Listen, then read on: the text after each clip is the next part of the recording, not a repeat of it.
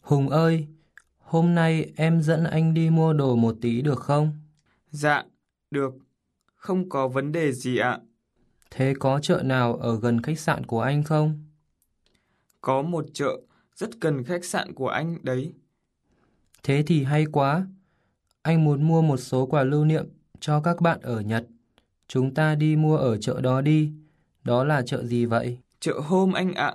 Nhưng anh cần mua cái gì cơ ạ? Đồ mỹ nghệ hay là đồ ăn? Cái gì cũng được, nhưng tốt nhất là hàng mỹ nghệ. Thế thì anh nên đi đến phố Hàng Cai. Chợ hôm không bán nhiều đồ mỹ nghệ đâu. Thế à, từ đây đến phố hàng gai có xa không? Hơi xa một tí, nhưng đi taxi thì chỉ mất khoảng 10 phút thôi anh ạ. Được, thế thì chúng ta đi ngay đi.